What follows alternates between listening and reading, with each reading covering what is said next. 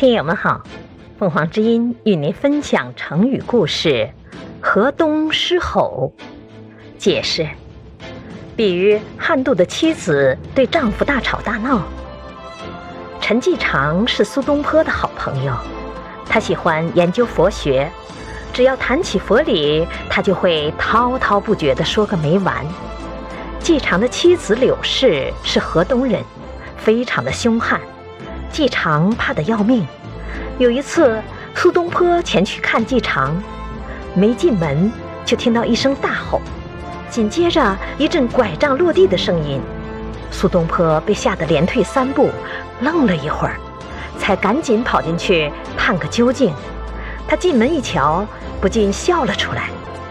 原来柳氏正竖着眉、瞪着眼的骂着陈季常，而陈季常躲在一旁发抖。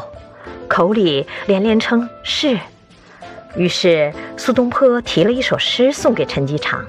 那首诗是这样写的：“谁是龙丘闲士居？谈空说法夜不眠。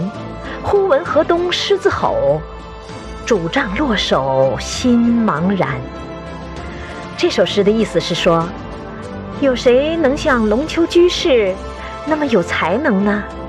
谈起佛学佛法，往往整夜都不睡觉，但是一听到妻子的怒骂声，就吓得连拐杖都离了手，茫茫然不知所措。